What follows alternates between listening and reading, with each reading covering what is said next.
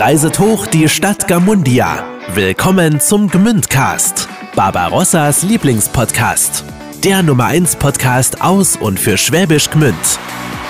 Wir feiern unsere Stauferstadt mit all ihren Kuriositäten, historischen Geheimnissen und Promis. Nun viel Spaß mit einer neuen Folge vom Gmündcast, Barbarossas Lieblingspodcast.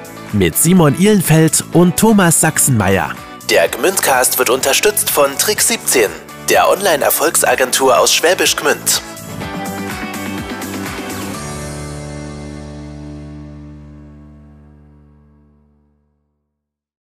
So, es geht wieder los. Eure Dosis Heimatflavor aus Schwäbisch Gmünd. Herzlich willkommen zu einer neuen Folge unseres Gmündcasts. Wenn wir es jetzt genau nehmen würden, dann kommt unser heutiger Gast aus Böbingen und das gehört ja auch, auch irgendwie zu Gmünd. Sven Strähl ist heute bei uns. Sven ist deutscher Mountainbike-Elitefahrer für das German Technology Racing Team. Aber die Wurzeln seiner Sportkarriere bzw. der Radsportkarriere sind in Böbingen, wo er, seine Eltern und Freunde vor um die zehn Jahre eine Radsportabteilung gegründet haben. Wie Sven sich beim legendären Mountainbike-Rennen, dem Cape Epic, geschlagen hat und wie er sich damit einen Lebenstraum erfüllt hat, das erfahrt ihr jetzt. Bevor wir loslegen, nochmal wirklich vielen, vielen Dank für eure ganzen Nachrichten, die wir über Insta und äh, gmündcast.de von euch geschickt bekommen. Wir freuen uns echt mega, mit unserem Podcast wohl einen Nerv getroffen zu haben, den viele von euch ziemlich cool finden. Also schreibt uns wirklich gerne weiter, gebt uns Feedback, Input, Lob, Kritik. Wir wollen, dass der Gmündcast euer Lieblingspodcast wird. Und natürlich folgt, und auf, folgt uns auf Insta, abonniert den Gmündcast auf Spotify oder Apple Podcast und verpasst keine Folge mehr. Aber jetzt viel Spaß mit Sven Strähle. Sven, grüß dich. Hi. Hallo, schön, dass du da bist. Wir haben es gerade in der Einleitung gesagt, du bist Mountainbike-Elite-Fahrer. Habe ich das richtig gesagt? Sagt Ja. man das so richtig? Ja, genau. Also Elite ähm, widerspiegelt eben die Altersklasse, wo ich mich jetzt gerade befinde. Mhm. Ähm, aber so passt es ja. So. Und bevor wir zum Radsport oder dazu kommen, wie du dazu gekommen bist, habe hab ich gelesen, ähm, dass du ja eigentlich von Beruf Schreiner bist, oder? Du hast äh, bei der Stadtverwaltung, bei der Stadt eine Schreinerlehre gemacht. Ja, genau. Das So. ist so richtig. Und jetzt interessiert mich, wie kommt man denn vom Schreiner zum Mountainbike-Profi? Und angekoppelt an das, ist der Sport dein Hauptberuf oder ist das ein sehr ambitioniertes, meins nicht wertend, Hobby, das du neben einem ganz stinknormalen Beruf, wie, sie, wie jeder einen hat, das machst? Ja, also die, ich sag mal, bevor ich die Ausbildung gestartet habe, war ich auch schon im Radsport tätig, so ein bisschen. Und ja, ich habe meine Realschule in Heubach gemacht. Und ähm, durch meinen Onkel, der auch gelernter Schreiner ist, oder ich war allgemein handwerklich immer sehr interessiert, hatte damals auch überlegt, eine Zimmermannslehre zu machen. Ähm, da war das aber so ein bisschen im Widerspruch mit, mit dem Sport, weil Zimmermänner oder die Zimmermannsausbildung, würde ich mal sagen, ein bisschen anstrengender ist, körperlich, wie jetzt eine Schreinerausbildung. Und dann war Schreiner für mich so genau das Ding eigentlich, wo ich hin wollte. Und technisch war ich auch schon immer interessiert. Und ja, dann habe ich mich damals bei der Stadt in Schwäbisch Gmünd beworben, wurde angenommen und das hat eigentlich auch wunderbar funktioniert, zusammen mit dem Sport und so weiter. Wobei ich auch sagen muss, die, ähm, im ersten Lehrjahr war das dann natürlich schon hart, 40 Stunden arbeite und dann noch ähm, 20, 30 Stunden Training zu absolvieren. Hab dann auch nach dem ersten Lehrjahr gemerkt, okay, ich komme jetzt gerade irgendwie an meine körperlichen Grenzen und so, war auch kurz davor zu sagen, okay, ich schmeiß jetzt alles hin, ähm, schaue, ob ich irgendwas anders mache. Also ich schmeiß die Ausbildung hin und schaue, dass es, ich was Besseres finde mit dem Radsport sozusagen. Ähm, ging dann aber auch ins Gespräch mit meinem Chef damals, dem Roland Rieck. Ähm, und wir haben dann gemeinsam eine Lösung gefunden, dass ich meine Ausbildung auf Teilzeit quasi absolvieren kann. Das heißt, ich hatte meine wöchentliche Arbeitszeit ein bisschen reduziert, sodass es für mich ein bisschen besser war und ich dann einfach mit meinem Trainingsumfang und mit der Ausbildung besser zurechtkam. Und da kam mir dann die Stadt auch sehr entgegen, ja. Und jetzt aktuell, also hast du einen Beruf, also arbeitest du oder fokussierst du dich äh, nur in Anführungszeichen auf den Radsport? Also ich war schon immer zweigleisig, weil man muss dazu sagen, äh, der Mountainbike-Sport ist eben noch ein bisschen eine Randsportart, würde ich sagen. Sie ist zwar olympisch und ähm, wenn man einen guten Vertrag hat, kann man auch gut damit leben, aber mir war es immer wichtig, irgendwie noch ein Backup zu haben, weil man weiß nie, im Sport hat man mal eine komische Verletzung und dann ist vorbei. Das geht relativ schnell bei uns, leider.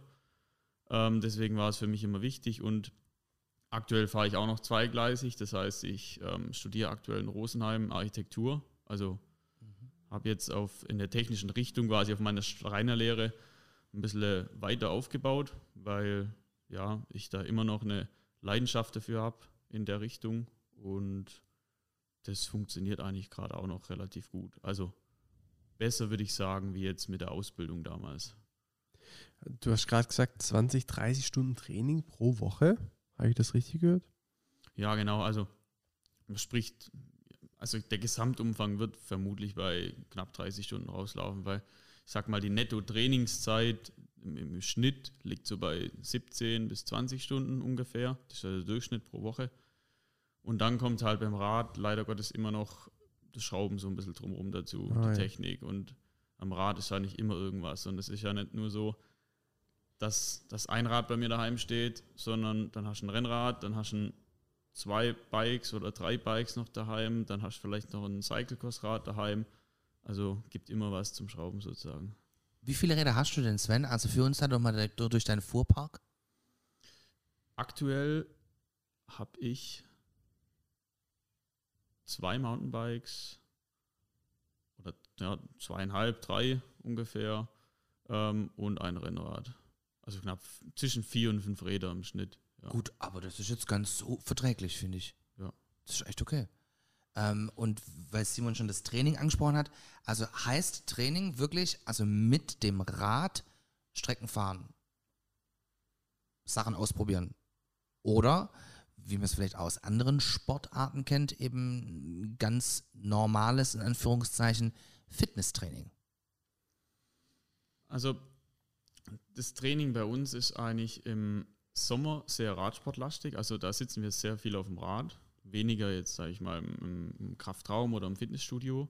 Im Winter sieht es ein bisschen anders aus. Da gehen wir auch ein bisschen zu alternativen Sportarten über, wo wir jetzt vorab schon mal gesprochen hatten, mit Wintersport, mit dem Skitouren gehen, mit dem Langlaufen, mit dem normalen Joggen gehen.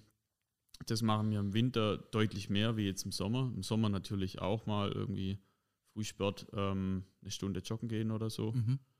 Aber sonst sieht es hauptsächlich ähm, so aus, dass wir halt auf dem Rad quasi verschiedene Trainingsprogramme absolvieren. Ja. Und was genau gilt es da zu trainieren? Also muss ich mir das so vorstellen, dass du einen, einen, einen Trainer hast, der mit dir trainiert oder läuft es autodidaktisch? Nee, also es arbeiten nicht, alle Sportler bei uns mit einem Trainer zusammen. Also gerade die, die, die älteren Sportler mhm. machen das teilweise auch selber oder haben dann sozusagen nur noch Berater. Ähm, aber ich arbeite mit einem Trainer zusammen und das sieht eigentlich so aus, dass man, ähm, ich sag mal, eher lockeres und längeres Training macht. Also zwischen drei und fünf, sechs Stunden aufwärts ungefähr. Dann wird es eher lockerer. Was oder passiert dann schon in, in, in, so einem Training? Was macht ihr da oder was, was wird da trainiert? Mm, das ist quasi für die Grundlagenausdauer quasi, also die Basis, kann man sagen. Also man kann das so ein bisschen so sehen, die körperliche Leistung baut sich so ein bisschen auf wie so eine Pyramide. Und ganz unten in der Basis von der Pyramide ist so die Grundlagenausdauer und dann nach oben hin nimmt er die Pyramide, geht der spitz zu, nimmt ab und, und so baut sich eigentlich das Leistungsvermögen von von einem Radsportler, kann man übertrieben gesagt sagen, auch auf. Also nach oben hin trainiert man auch die, die verschiedenen Zonen nicht mehr in dem Umfang wie jetzt unten in der Basis. Also das heißt, wenn ich jetzt zum Beispiel in Zone 3 oder 4 sozusagen trainiere, dann fahre ich da zum Beispiel so fünf Minuten Intervalle oder so. Also suche mir einen Berg hier in der Gegend raus und fahre da dann fünf Minuten immer zehnmal hoch oder so, mit fünf Minuten Pause quasi.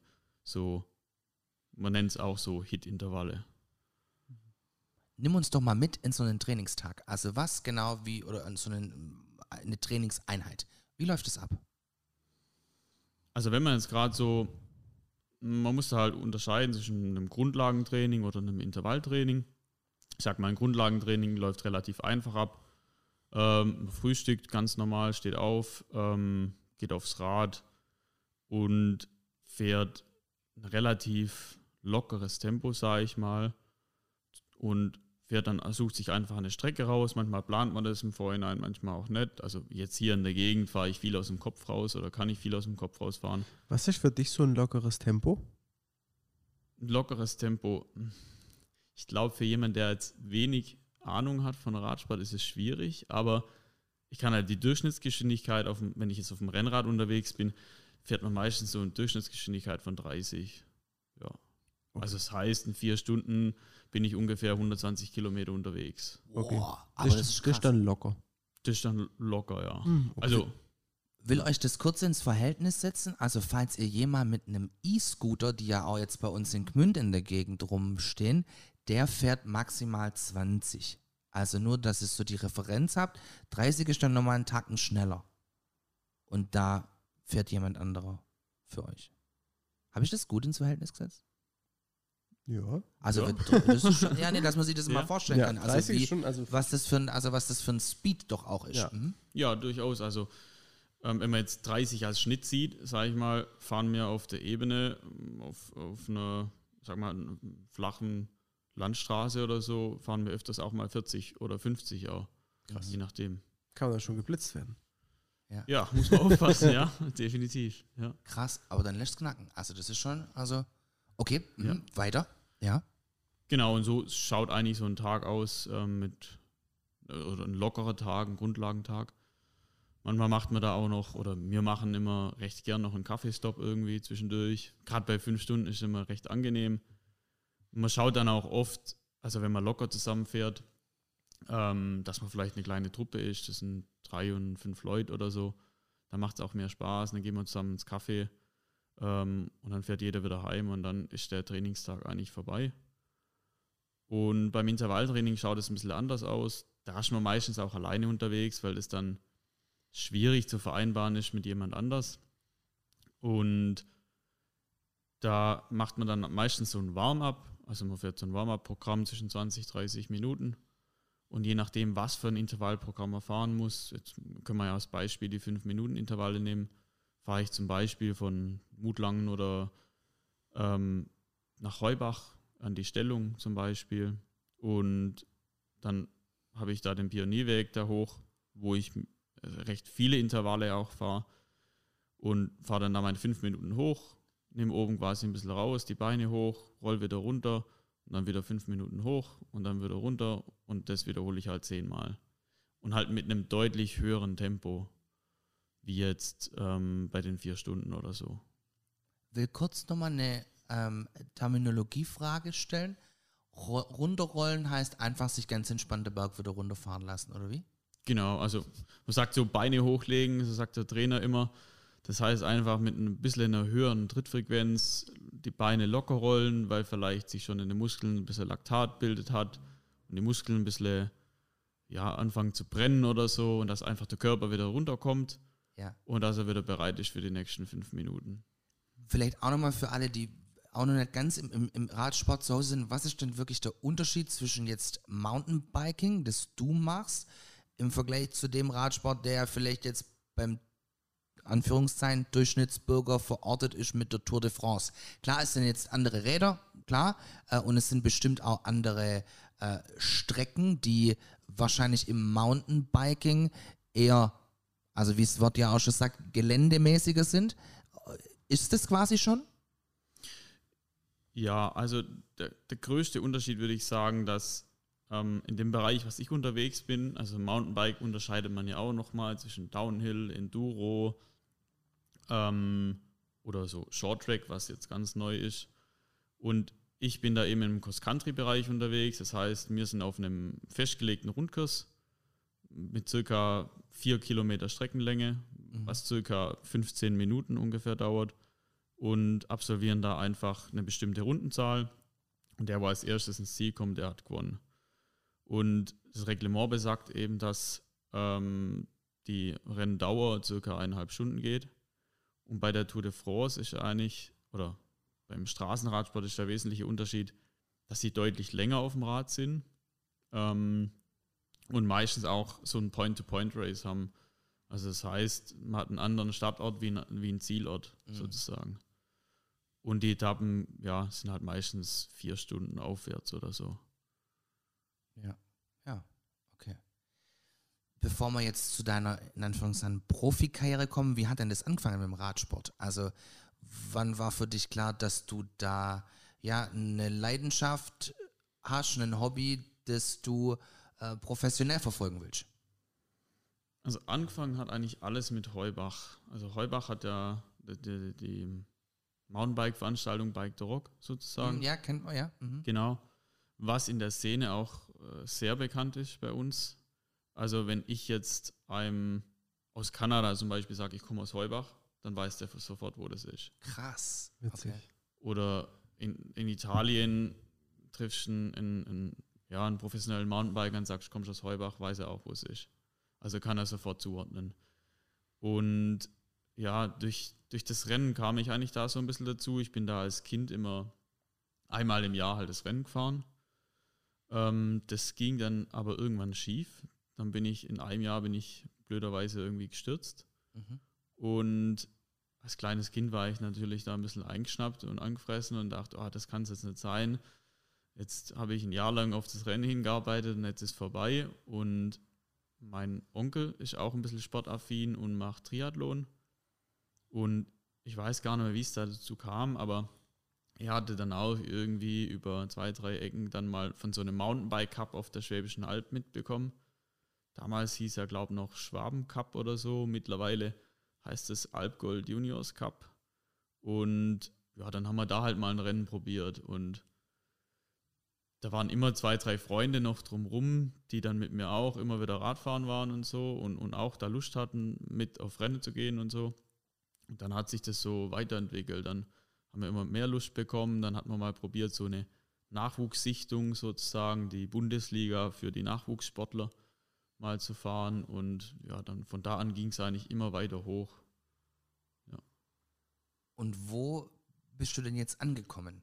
Also was ist so jetzt die, die, die wir haben es vorhin schon gesagt, die Liga, die Hammer, aber wo, wo, wo bewegst du dich da jetzt gerade? Also für alle, die jetzt mit dem Rennsport gar nichts zu tun haben. Ja, also im Mountainbikesport baut sich das eben so auf. Jedes Land hat so seine nationalen Bundesliga-Serien sozusagen. Die sind aber meistens auch international. Also unsere deutsche Bundesliga darf auch von anderen Nationen quasi gefahren werden. Also unsere Bundesliga ist immer international. Und über der Bundesliga steht dann eben der Weltcup, wo ich mich jetzt gerade befinde. Und über dem Weltcup gibt es eigentlich nur noch Olympia, würde ich mal sagen, aber sonst drüber gibt es da eigentlich nichts, so an Rennserien. Das zweite Mal, also steht Olympia für dich im Raum? Also ist das was, wo, wo, wo du Ambitionen hast, beziehungsweise was auch äh, in naher Zukunft passieren könnte? Also definitiv könnte ich mir das vorstellen, da zu fahren. Ich glaube, das wäre auch ein Traum von, von jedem Sportler mal zu Olympia zu gehen. Ähm, jetzt gerade mit 2024, was ja auch nicht mehr allzu weit entfernt ist, sehe ich es aktuell nicht ganz real, also nicht realistisch, dass ich jetzt da 2024 am Start stehe.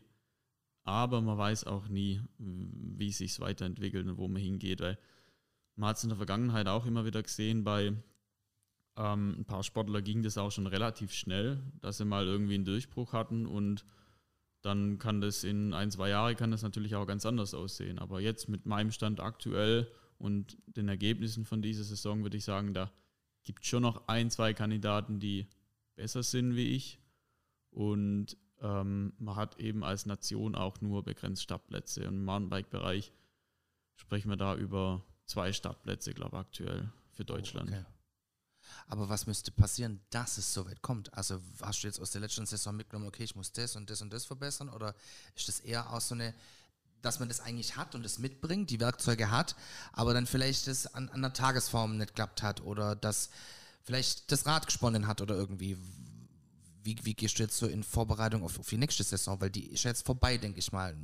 Ja, die geht jetzt dem Ende zu. Also mhm. das Weltcup-Finale war jetzt vor einer Woche ungefähr in Italien. Und jetzt kommen noch ein, zwei kleinere Events, aber nichts mehr Größeres, also kein Weltcup oder so mehr. Und ja, man hat im Radsport oder im Mountainbikesport allgemein, sage ich mal, immer sehr viele Einflussfaktoren, was ein Ergebnis beeinflussen können. Ähm, da spielt zum Beispiel auf der einen Seite die Rolle die Technik, also gerade ähm, technischer Defekt, Plattfuß, Kettenriss, mhm. Rad versagt irgendwie andersweitig. Und dann eben auch noch die körperliche Verfassung, da kann man auch immer mal einen schlechten Tag haben. Und ähm, man kann aber auch in einen blöden Stütz oder so verwickelt sein. Im Start passiert bei uns leider auch immer relativ viel, weil ja, da ist immer relativ nervös. Man muss sich vorstellen, wir stehen, stehen 100 Leute am Start, zu siebt nebeneinander mhm. und irgendwann wird es einspurig. Und jeder will halt als erstes rein.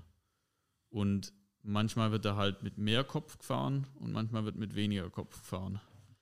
Okay. Ja. Wie ist der Weltcup jetzt für dich ausgegangen? Ergebnistechnisch?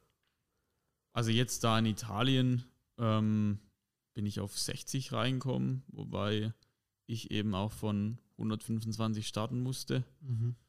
Und wie ich gerade schon gesagt habe, die Startposition ist bei uns enorm wichtig. Mhm. Und da eine bessere Startposition zu bekommen, das da steckt sehr viel Arbeit dahinter. Also auf der einen Seite muss man ähm, eben sich in der Weltrangliste nach oben arbeiten, dass man weiter vorne aufgestellt wird. Und da muss eben alles passen in einer Saison. Mhm. Also die Technik muss passen, du musst körperlich immer fit sein, darfst in keine große Stürze verwickelt sein, darfst nicht verletzt sein oder so, sondern wir bekommen eben in jedem Rennen immer Punkte und die Punkte ähm, generieren dann eben die, die Position in der Weltrangliste. Mhm. Okay. Was ist jetzt deine Position aktuell?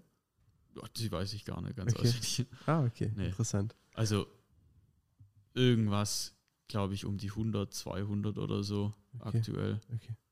Krass. Ja. Aber wir sprechen ja von der Weltrangliste, ne? Also das ja. darf man auch nicht ja. vergessen, gell? Also das klingt jetzt so, ja, zwischen 100 und 200, aber wir sprechen hier ne, von Welt. The entire world. Ja. Ähm, Sven, ähm, im, äh, im Frühjahr gab es ein Event, von dem du uns bestimmt erzählen möchtest, das Cape Epic. Wem das nichts sagt, was war das oder, oder was, was war da stattgefunden oder wo, was genau ist es? Ja, das Cape Epic ist eben, ja, das ist so die Tour de France vom Mountainbike. Also so spricht man auch in der Szene immer drüber. Ähm, aus dem einfachen Grund, weil das eben das größte Mehrtagesrennen im Mountainbike-Bereich. Auch medial hat es die größte Reichweite. Und wird, glaube auch in, ich weiß es gar nicht, aber in 20 Länder aufwärts oder so auch live immer im TV übertragen und mhm.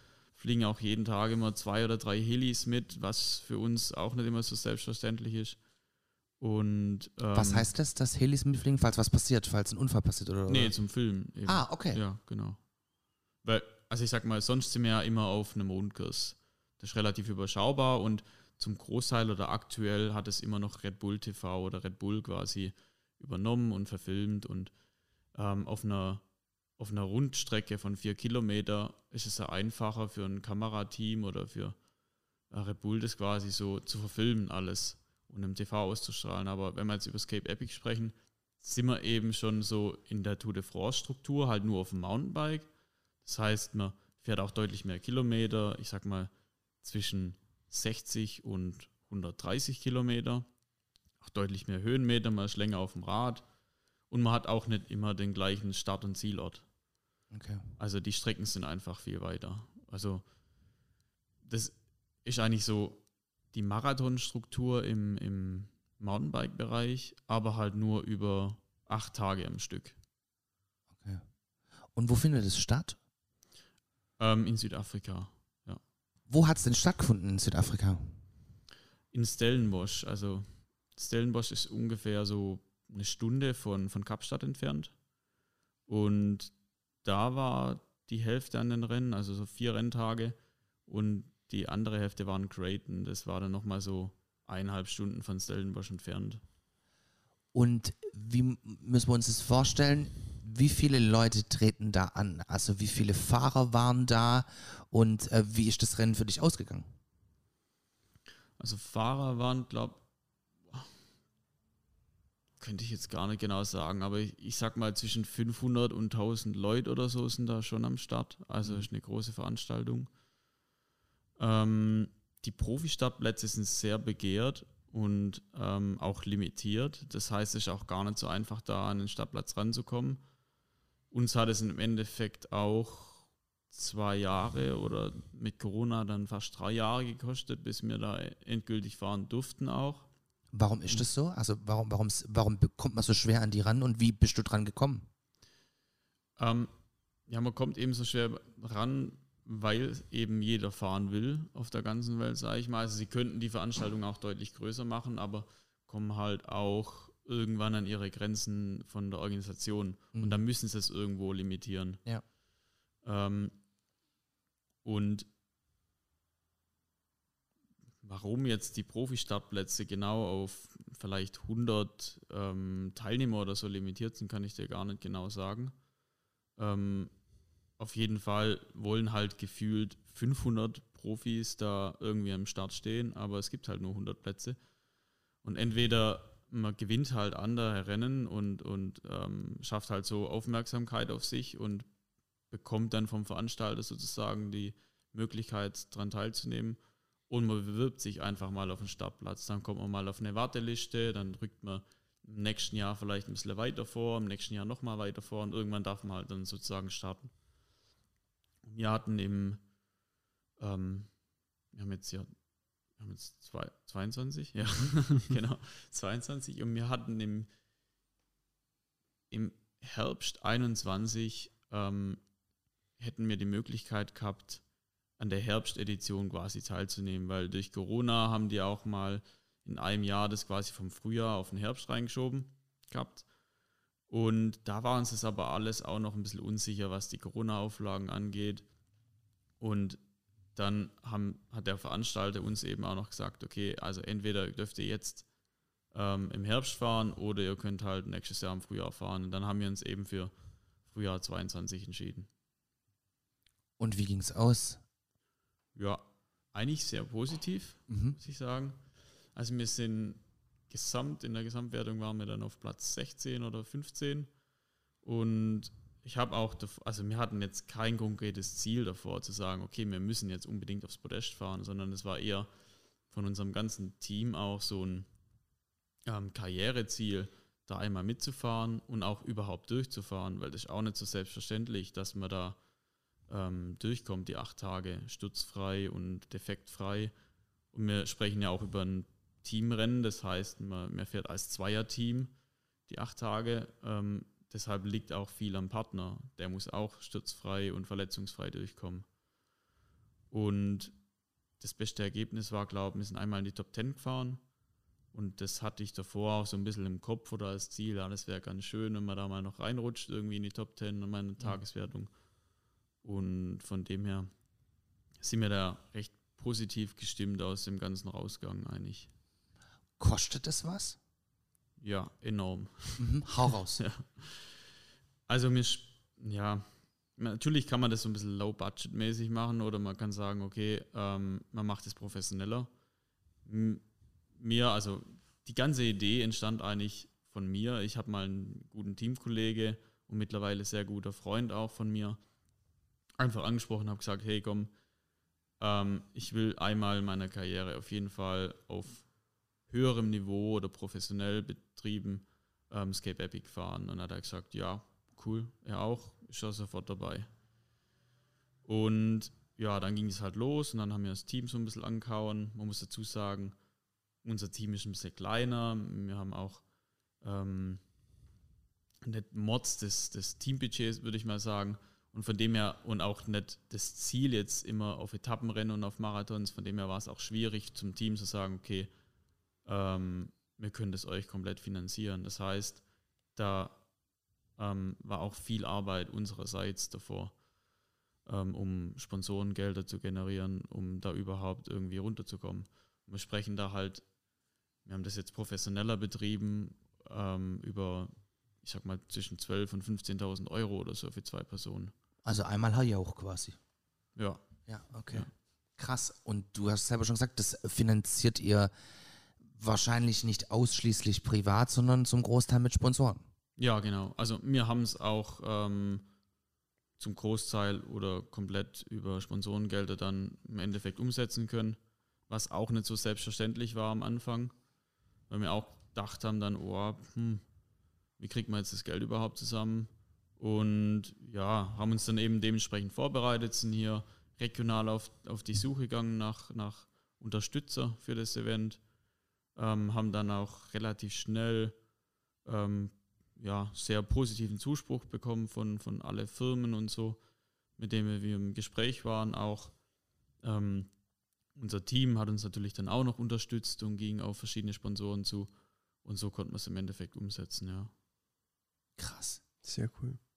Ähm, jetzt als Radsportprofi, du hast ja gesagt, du, du ähm, fährst zweigleisig, also hast noch einen normalen Beruf, aber äh, an sich ein Profi, wie verdient der Geld? Also ist, von wem wird der angestellt sozusagen oder über Sponsoren, übers Team? Wie läuft das? Ja, also deswegen würde ich mich jetzt nicht als Profi bezeichnen, sondern ich unterscheide eben immer zwischen Profi oder Semi-Profi. Mhm. Ich sag mal, für mich ist ein Profi eine Person, die eine, eine komplette Familie von, von seinem Sport oder von seinem ähm, Tun sozusagen ähm, ernähren kann. Aber so sieht es aktuell bei mir nicht aus. Deswegen würde ich mich eher so als Semi-Profi bezeichnen. Also ich fahre auf professionellem Niveau, auf jeden Fall.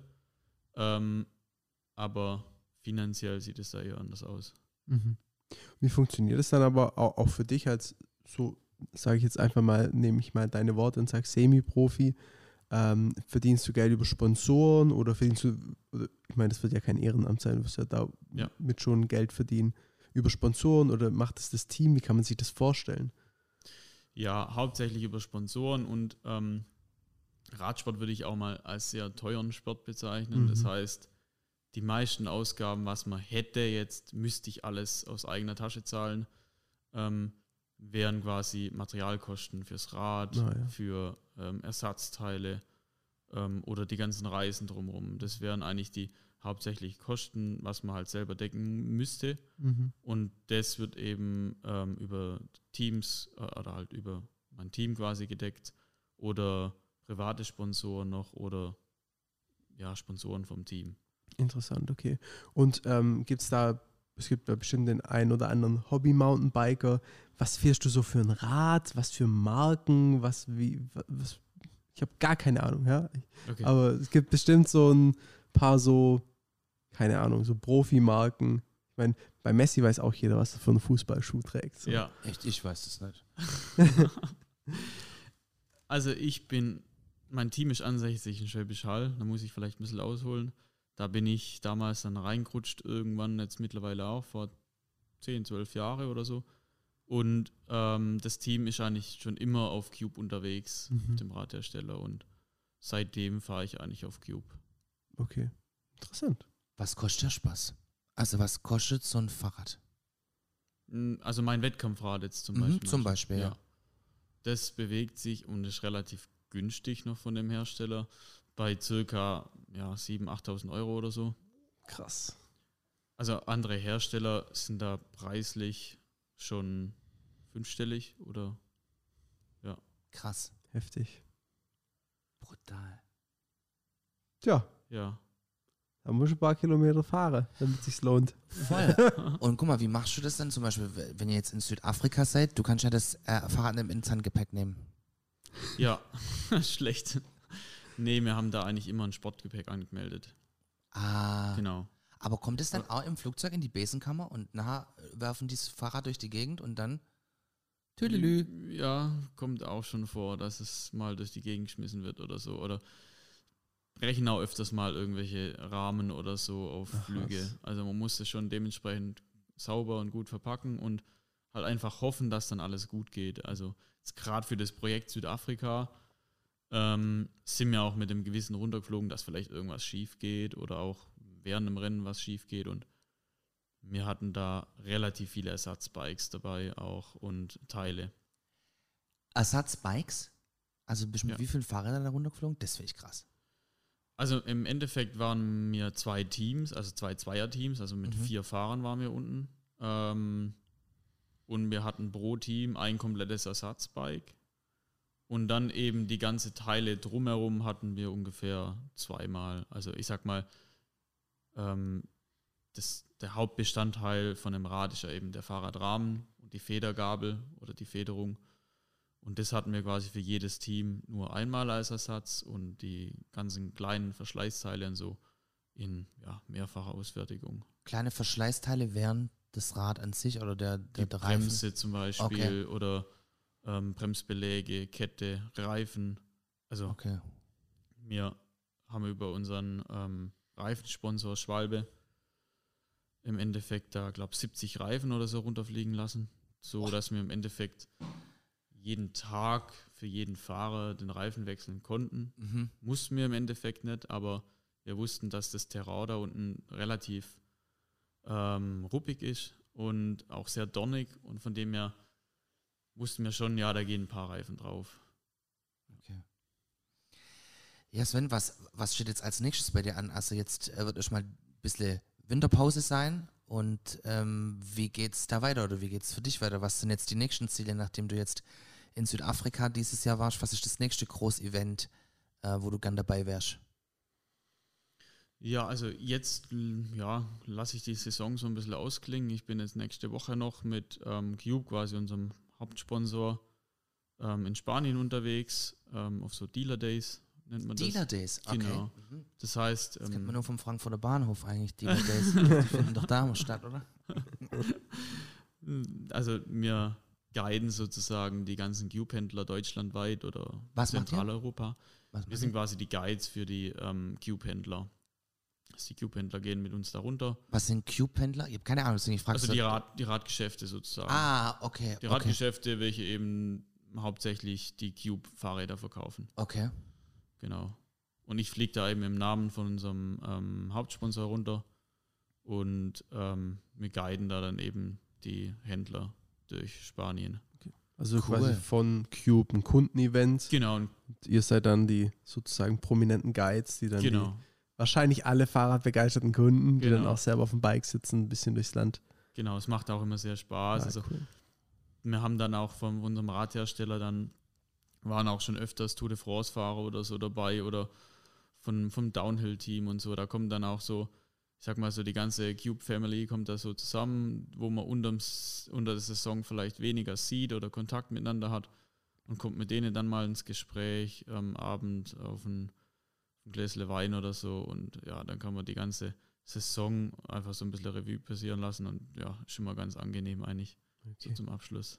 Dann unterhält, unterhält man sich über Ketten, Speichen, Genau. Rahmen. Ist das wirklich so, ja? Ja, schon auch über allgemeine Themen auf jeden Fall, aber klar, ich sag mal, wenn ich einen Radsportler irgendwo treffe, dann unterhält man sich schon vielleicht spezifischer über irgendwelche Teile oder so. Kann schon mal sein, ja. Hast die Bremse von dem schon probiert, die knallt Ja. richtig rein, oder wie? Genau. Ja, okay. Oder der Hersteller hat irgendwie was Neues entwickelt Das muss man ausprobieren. super neu und hast du schon gesehen oder so. Ja, geil. Aber Sven, was machst du, wenn du jetzt nicht auf dem Rad sitzt oder nicht studieren gehst? Also da bleibt nicht mehr viel Zeit, oder? Also da wird schon relativ, ist schon tight alles. Ja, ist relativ eng getaktet alles. Weil ja. Architekturstudium macht mir jetzt also auch kein Schnäppchenstudium. Nee, wobei es, es geht eigentlich. Also ich habe es mir auch im Vorhinein fast schlimmer vorgestellt, als es jetzt im Endeffekt ist. Aber ich sag mal, wenn man strukturiert ist und ähm, seinen Tag durchplant, auch während dem Semester und weiß, wann man was erledigen kann, dann funktioniert das relativ gut. Wenn man da so ein bisschen ungeordnet reingeht und sagt, wow, jetzt gehe ich halt mal Radfahren, das Projekt, das schiebe ich jetzt mal noch und so, das mache ich dann nächste Woche, dann fällt man schon irgendwann mitten im Semester auf die Schnauze und denkt sich, oh, okay, da muss ich dann doch noch was machen und dann geht halt, geht's halt ein bisschen drunter und drüber, aber wenn man da strukturiert reingeht, dann geht es relativ gut. Und meine Kommilitonen, die wissen das mittlerweile auch alle, dass ich da ähm, auf dem Niveau Rad fahre und zeigen da auch echt gutes Verständnis oder sagen dann, ja, passt schon, wenn jetzt trainieren musst, dann treffen wir uns halt heute Abend oder so. Also das Umfeld macht da auch immer sehr viel aus. Du bist in Rosenheim. Genau. Ist das bei München? Ja, genau. Ah, okay. Kurz vor Salzburg da. Und da wird, du pendelst dann zwischen Böbingen kommst du eigentlich her, Heubach? Genau, Böbingen komme ich ursprünglich her, wohne aktuell bei meiner Freundin in Mutlang und zwischenzeitlich noch in Okay. Rosenheim. Also ah, okay. Also cross international auf der Ostalb. genau. Sehr gut. Sehr cool. Ja, Sven, schön, dass du da warst. Also, wenn wir jetzt nicht nur irgendwas vergessen haben, dich zu fragen, was du uns nur erzählen willst, was, was wir jetzt in der Vorbereitung uns nicht äh, auf dem Schirm hatten. Fällt mir auf die Schnelle gerade auch nichts ein, eigentlich. Perfekt. Da Freuen wir uns, wenn du olympisch bald unterwegs bist. Ja, würde mich auch freuen, ja. drücken wir uns, drücken wir uns, nein, wir drücken dir natürlich die Daumen dafür. Ja. Uns auch, dass du wieder vorbeikommst und du die Goldmedaille hast. Ja, das wäre nicht Ja, schlecht. das- Das Ja, wäre ja, nicht ja. schlecht. das wäre natürlich ein Traum, wenn wir hier in, in, in drei Jahren nochmal sitzen mit der Goldmedaille. Das ist ja schön. Ja. Ja, also da drücken wir alle die Daumen, wünschen dir Ja. weiterhin viel Erfolg.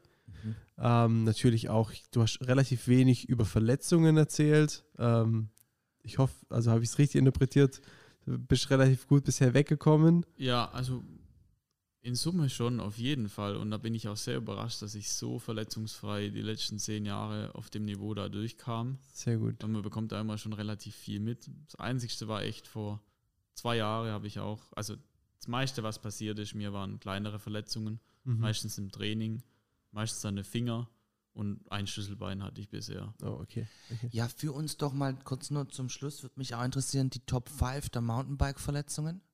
Schlüsselbein. Ja. Alles, was im Hand ange äh, mit der Hand eigentlich zu tun hat, Finger, ähm, wie heißt's, Jochbein, glaube ich. Mhm. Ja, genau. Sehr bekannt. Oder Unterarm. Okay. Ähm, genau, was weniger vorkommt, was aber auch schon vorkam, leider, ist dann eben so Oberschenkel, was dann ein bisschen länger dauert, alles auch, oder Hüfte. Oder dann eben Gesicht, Jochbein, weil mir fallen halt doch auch manchmal einfach auf den Kopf. Und ja, Aber du wirst bestimmt auch einen Profi-Helm haben. ja, mit Sicherheit. Ja, und da entwickelt sich ja auch viel weiter. Ja, ja. Ja. Dreimal Holz. Genau, das auch weiterhin Ja. so Ja. bei dir für dich so, ähm, so bleibt, dass du weitestgehend. Oder wir wünschen dir natürlich eine komplette Verletzungsfreiheit, aber ich glaube, ein ambitionierter Wunsch bei dem Sport. Ja, also weiterhin alles Gute, viel Gesundheit, schön, dass du bei uns warst. ja, danke, dass ich da sein durfte. Hat mich auch gefreut.